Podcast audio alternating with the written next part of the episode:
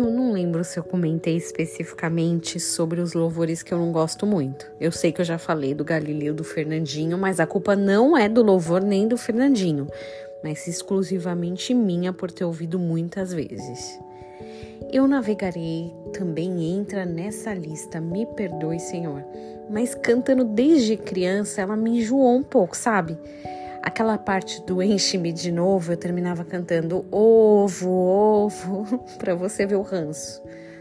Mas claro, algumas canções eram sim capazes de mexer com uma criança de 5 anos.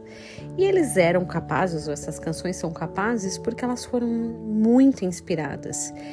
Não somente pela melodia bonita, mas por falar algo que mexia em nossos corações. Alvo mais que a neve, com certeza era uma delas. Eu lembro do meu pai com lágrimas nos olhos cantando, não por emoção, mas por saber de onde o Senhor o havia tirado e o futuro que tinha lhe dado. Hoje eu consigo entender.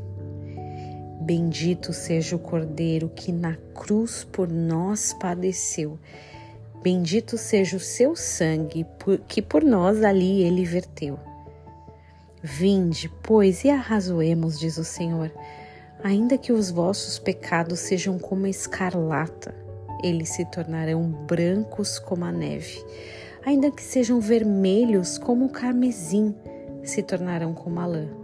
Se quiserdes e me ouvirdes, comereis o melhor dessa terra. Isaías 1:18. Engraçado, né? Esse sangue vermelho do cordeiro é capaz de limpar nossas vestes também vermelhas, manchadas de sangue. Ainda que esses pecados sejam pesados demais para serem ditos em voz alta ou até motivo de grande vergonha, eles, todos eles, podem ser lavados pelo sangue do Cordeiro. Você não se alegra com isso? Eu sim. Que você tenha um dia abençoado em nome de Jesus.